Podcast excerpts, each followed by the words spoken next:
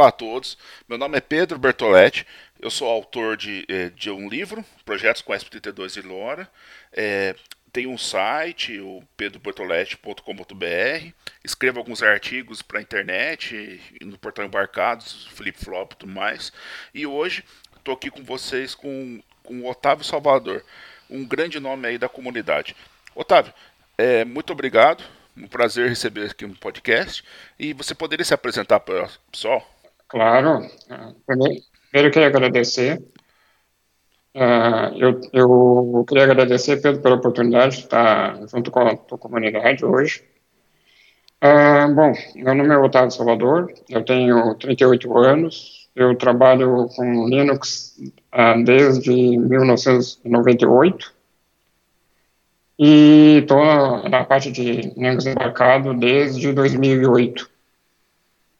Uh, eu sou autor de dois livros, uh, um booklet e um, li e um livro uh, editado pela Packet, onde a gente abordou basicamente a questão de links embarcado, especificamente com o Yoct Project.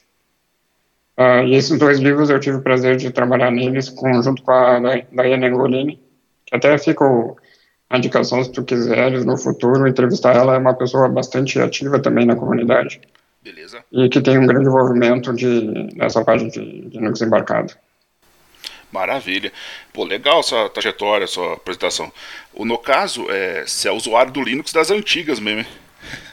Sim. é, eu realmente eu comecei, uh, na época eu comecei com Debian Potato, acho que é o Debian 2. Ponto, alguma coisa, 2.3, talvez 2.2. E depois fui. Uh, antes disso, eu usei o Slackware, então faz um tempinho já. Seguindo ainda na sua, na sua atuação e tudo mais, só para o pessoal saber como é que é a formação de alguém que trabalha profissionalmente com Linux, qual que é a sua formação assim? Eu sou formado em ciência da computação e administração de empresas. Pô, legal, legal. Ambos, ambos, ambos terceiro grau. Pô, legal. É, a sua formação, é, ciência da computação, tem alguma especialização, alguma coisa, ou foi uma formação mais generalista? É, foi generalista. É, na, na, verdade, eu comecei a, a, a, mexer com a parte de programação e tudo mais é, de forma autodidata. Então, quando eu entrei na universidade, eu já programava, já, já tinha uma base. Ah, maravilha. Mas para mim a, a, universidade foi bacana para apresentar outras tecnologias e outros conceitos que eu não tinha na, naquela época. Então, para mim foi bastante importante para abrir os horizontes. Né? Tá certo, tá certo. Comigo foi similar também. Eu sempre programo desde os 13 anos. Estou nessa briga faz um bom tempo. E a universidade, o colégio técnico e tudo mais serviu para abrir a cabeça mesmo. É, so, sobre os seus livros, eu vi que você tem dois livros, né? Você falou. Exato. Certo. É, sobre aquele do Iocto, só para o pessoal saber, é, dá uma breve explicação do que é o Iocto e sobre o que o seu livro trata. Tá, eu tenho dois livros que, que tratam sobre Iocto. Um deles é o Reading uh, to Iocto Project, que é um livro uh, menos técnico, mais voltado para o pessoal tomador de decisão que até foi o segundo livro que a gente fez, mas ele tem um livro que apresenta o Iocto de uma forma um pouco diferente que o pessoal geralmente trata. Uh, geralmente o pessoal enxerga o Iocto como um sistema de build. Tá? Então, aqui seria, um, podemos dizer assim, uma alternativa ao build root, por exemplo. Entendi. Onde tu gera binários, imagens e etc. para um, um embarcado ou para um, um computador específico. Ah, de lá para cá, tanto eu quanto a Daiane, a gente tentou apresentar o Yocto como um framework, porque o, o Yocto faz muito mais do que simplesmente gerar binários.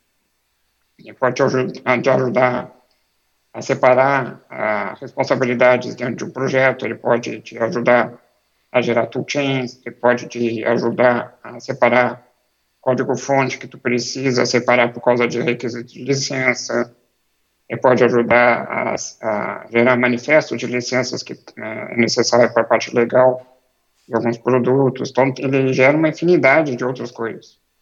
E ele é muito, muito escalável. Então, tu consegue estender o Yocto para fazer outras atividades além das que ele já prevê caso seja necessário. Então a gente entende que o Yocto é muito mais um framework do que um build system, como o pessoal geralmente vê.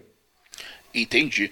E na sua opinião, é, usando o Yocto como um build server, né, que seria o uso mais comum ou esperado do pessoal, você acha que ele é o sistema de build mais adequado para gerar kernels minimalistas, por exemplo, com pouco consumo de flash, com consumo de RAM, enfim, é kernel para rodar em sistema com muito pouco recurso, ou você acha que ele é, ele é mais generalista? Eu acho que ele funciona para ambos os casos. É o que eu geralmente indico é, tipo, se tu vai ter um projeto é, onde aquele projeto não é o teu foco, ou seja, que tu está querendo fazer um projeto mais simples, para um projeto pequeno, pra, basicamente para implementação, o Yocto não é a melhor alternativa. Ok. Porque o Yocto tem uma curva de aprendizado razoável. Tá? Então, é, eu indicaria nesse caso, por exemplo, o Build que é infinitamente mais simples tá, de trabalhar. Entendi. O problema do build é que ele não vai escalar a médio e longo prazo. Então, onde tu começar a ter projetos maiores, múltiplos projetos usando a mesma plataforma ou várias plataformas, vai começar tendo vários build systems uh, espalhados, o que para mim não faz sentido.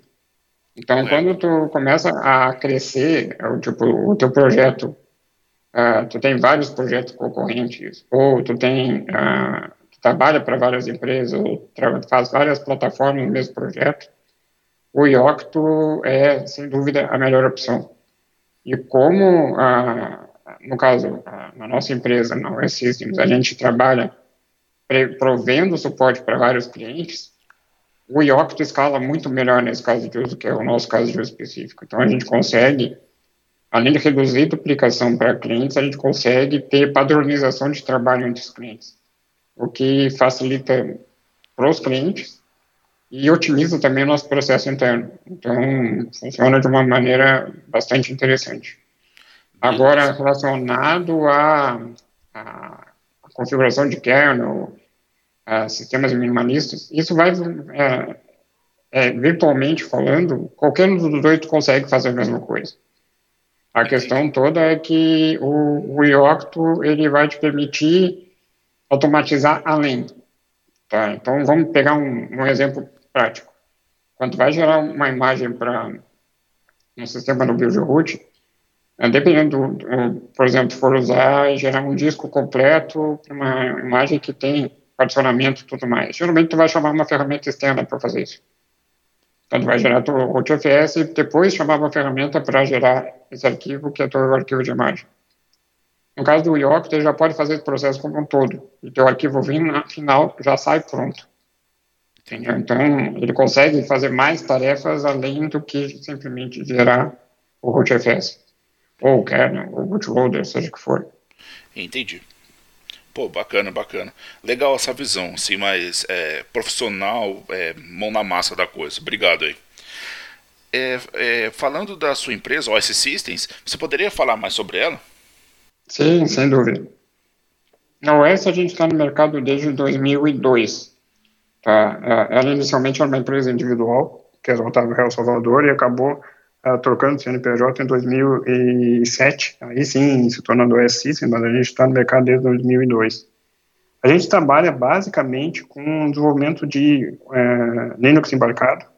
Tá? Esse é o nosso principal foco onde a gente trabalha em todas as etapas do desenvolvimento. A gente tem uh, a parte de board bring up, quando o cliente tem uma placa customizada e precisa fazer bring up do BSP, bootloader, todo o BSP para o suporte aos periféricos, drivers, etc.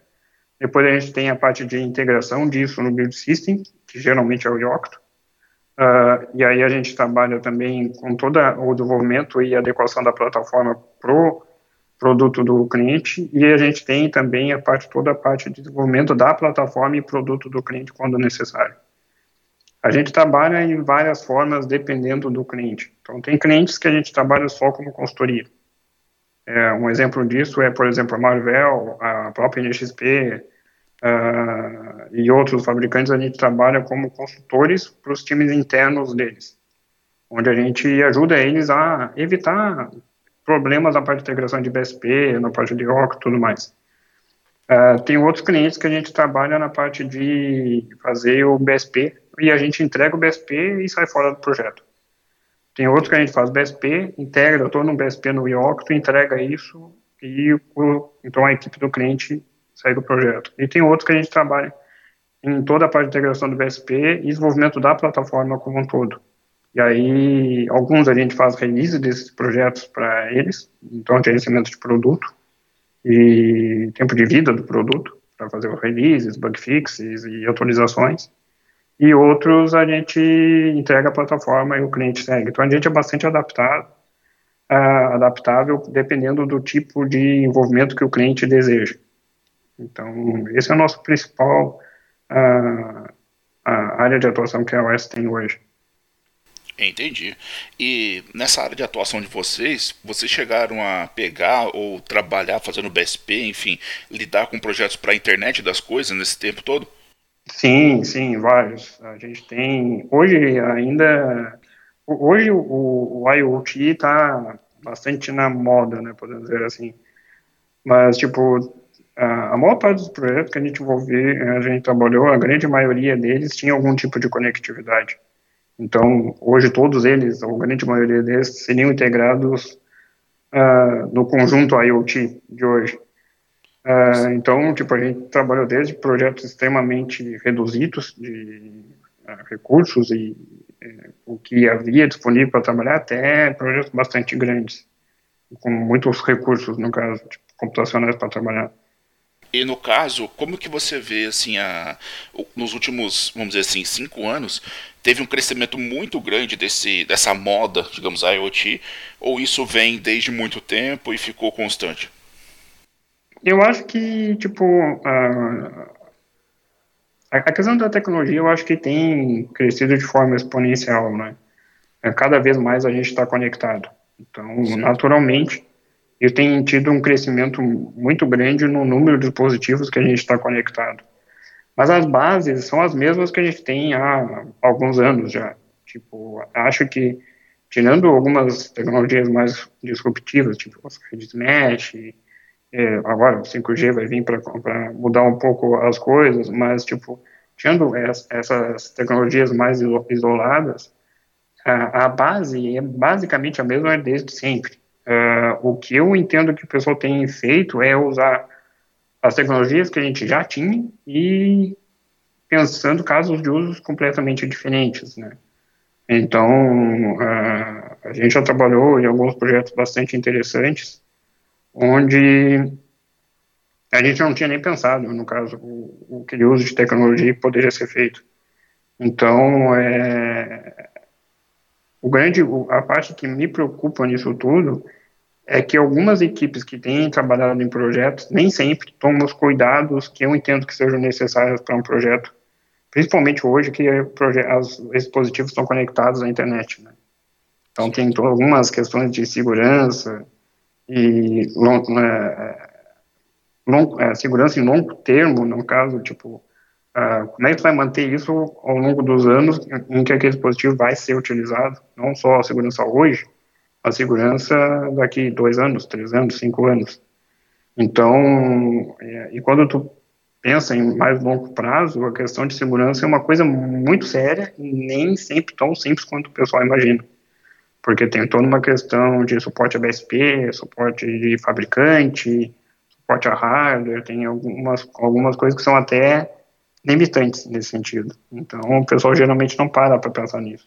E a parte que me preocupa um pouco nessa estratégia IoT hoje, que o pessoal tem levado, tipo, ao limite, mas eu acho que a gente não tem se preocupado com as consequências dessa, desses dispositivos IoT que estão conectados hoje tá? É, e na sua visão, tanto nessa parte de, é, digamos assim, ciclo de vida do hardware, e quanto a parte de segurança em si, quanto a invasões, hacking, essas coisas? É, é porque, tipo, um exemplo prático, tipo, quando vai desenvolver um dispositivo, muito frequentemente, tu acaba utilizando o BSP provido pelo fabricante. Tá? E, tirando exceções, tu acaba usando um kernel provido pelo fabricante, um bootloader provido pelo fabricante, pode ser o U-Boot, o Box, seja o que for. uh, que são as versões X, Y, Z. Tá?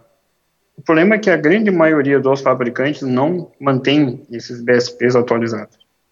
Então, o que vai acontecer é que daqui a um ano, dois anos, três anos, tu vai estar usando uma versão velha de kernel, uma velha de bootloader. Certo. E aí começa a complicar, porque vai ter é, falhas de seguranças conhecidas, que nas versões novas do, do Linux, novas do bootloader, tem correção, mas tu não vai poder usar aquelas correções porque o kernel do teu BSP não tem suporte a essa versão de kernel. Entendi. Então, isso é um complicador que geralmente as empresas não param para pensar. É, e tá certo mesmo. Isso é extremamente perigoso. É, é, isso é uma coisa que eu acho que vai piorar exponencialmente nos próximos anos. É, você, eu acho que você está 100% certo mesmo. Inclusive, você está envolvido num projeto para atualização over the air, né? O, o OTA, que atenderia, né, resolveria boa parte ou a totalidade desses problemas. Aqui é o Update Hub, certo? Isso. Tá, vamos separar alhos de bugalhos. Vamos lá. uh, tudo isso que eu estou falando não tem a ver com o Update Hub. Tá? Porque uh, o, update, uh, o Update Hub é uma plataforma de atualização over-the-air para dispositivos embarcados. Ok. Pra, uh, então, ele, ele provê os meios e, os, e as ferramentas necessárias para poder atualizar um dispositivo. O, a, que, a, questão que a gente estava falando antes, na verdade, vem antes do como tu vai entregar a atualização, tu tem que poder entregar uma atualização, ou seja, tu tem que ter o que atualizar. Então, do ponto de vista técnico, é, vamos ignorar aqui, num primeiro momento, a questão de bug fixes da tua aplicação em si, tá? Mas, tipo, do ponto de vista de segurança, o que a gente tem indicado para a grande maioria dos nossos clientes, quando possível, é a gente usar Linux e bootloader com suporte a mainline. A gente tem até feito muito porte de placas de cliente para o mainline. Então, a gente bota suporte no Linux e no U-Boot oficial, por exemplo. Então, a gente consegue, nesses clientes, usar um kernel LTS, onde a gente vai ter atualização por dois, três anos, entendeu? A gente consegue, depois, quando sai próximo LTS, a gente atualiza. A gente consegue ter um ciclo de vida muito mais facilitado com um custo de manutenção, do ponto de vista de BSP e segurança, muito menor do que se ficar no BSP provido pelo fabricante. Que inicialmente parece muito atrativo, porque tu não tem que fazer nada. Mas quando tu vê o custo a médio e longo prazo, o custo de trazer as correções de segurança para um kernel velho é proibitivo. Tá? Entendi. Então, ah, assumindo que essa parte está ok, ou que tu está querendo ah, fazer atualizações de correções, melhorias ou até adicionar features no teu produto, uh, o Update Hub, então, ele, ele, ele, é resultado de um trabalho, a gente levou dois anos e pouco é, desenvolvendo o Update Hub, tá? O Update Hub, ele é composto por duas frentes, ele tem um agente que roda dentro do dispositivo, que ele é responsável basicamente a pe pegar uma, um pacote de atualização e aplicar essa atualização. Ok. Nesse agente, a gente tem vários modos de instalação. Exemplo, cópia de arquivo, é, Tarball, modo cru, que seria o equivalente a um DD, suporte a flash, suporte a flashes específicos de fabricante. Exemplo, por exemplo, os dispositivos IMX, quando usa NAND, precisa de um formato específico da área de bootloader para poder funcionar, a gente tem suporte a isso. A gente tem suporte à atualização de bootloader, que a maior parte dos sistemas de atualização não tem suporte. Uh, então, a gente tem, é, o agente é bastante completo nesse sentido. Tá? E a gente tem aí duas versões de plataforma uh, de nuvem que provém uh, então, as atualizações para os dispositivos. Tem uma versão que é o Update Hub CE, que é o Community Edition, que é totalmente open source, está disponível no nosso GitHub, uh, onde tu tem ele 100% aberto, 100% software livre, tu pode baixar, usar, modificar, fazer o que desejar com ele.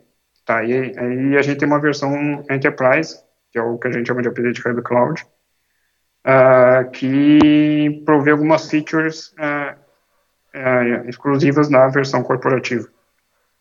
Tá? Então, no cloud, por exemplo, a gente tem o que a gente chama de rollout avançado, que é tu poder entregar atualizações em múltiplas fases, é, fases por exemplo. Certo. É, tu tem um conjunto de dispositivos que roda no teu laboratório, depois tu tem um conjunto de dispositivos que é o teu time de QA, depois tem um conjunto de dispositivos que é teus clientes alfa, e depois produção. Então, tu, ele consegue fazer toda essa etapa de forma automática e, é, e, autogerida. Então, tu consegue dizer, ah, quando eu terminar todos os dispositivos no laboratório e der 100% de acerto, eu disparo automaticamente a atualização para o time de QA. Dando 100% certo, eu mando para os clientes alfa. E aí, manualmente, eu digo que eu quero atualizar a produção, por exemplo. Ele consegue ter todo esse ciclo controlado de forma bastante eficiente. Tá? Ah, o caso do CE, a gente não tem essa, essa atualização em múltiplas faces.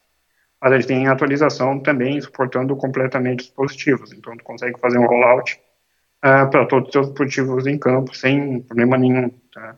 E caso ter falha, ele vai botar o rollout. Então, a gente tem a suíte completa para fazer uma solução fim a fim de atualização ao VDR. Entendi.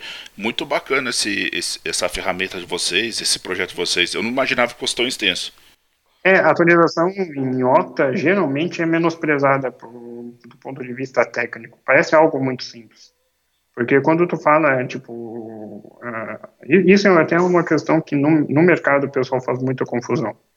É porque o pessoal pensa que atualizar um dispositivo é basicamente copiar um arquivo novo, entendeu? E não é porque tu tem que ter toda uma série de cuidados para uh, ah, tu poder saber se o pacote está indo para o dispositivo correto.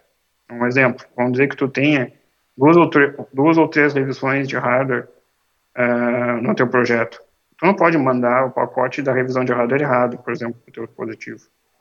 Uh, tu não pode, por exemplo, caso comece a ter falhas consecutivas, é, mandar a atualização para todos os teus dispositivos, porque senão tu vai destruir teus dispositivos em campo e fazer um desastre gigantesco.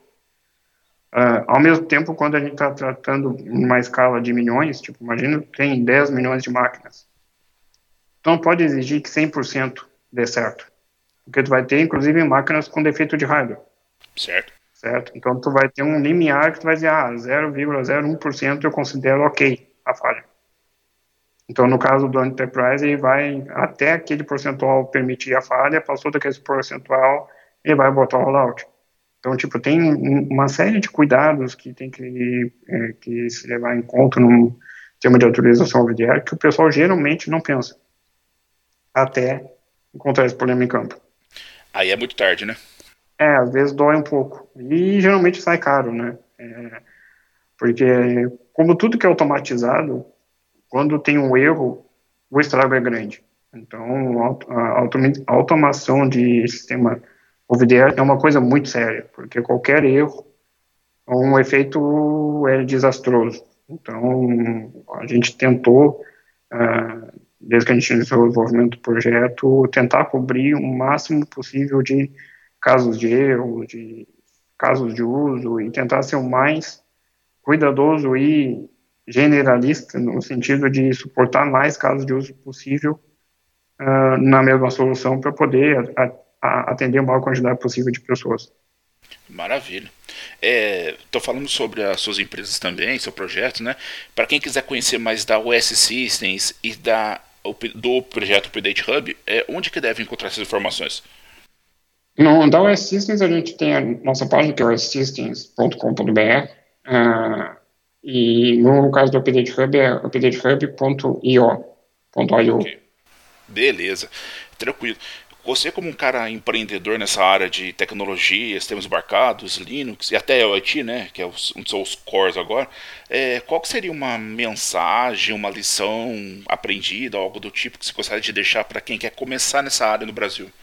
Eu queria dizer algumas coisas que eu geralmente falo para meus clientes. Primeiro, uh, eu acho interessante não fazer economia boba. Tá? O que, que eu quero dizer com economia boba?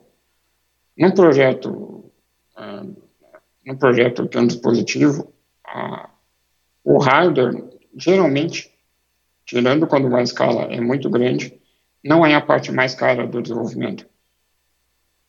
Tá? E muitos, é, principalmente a parte do pessoal da engenharia, foca muito no custo do hardware. Esse custo é importante, obviamente que é.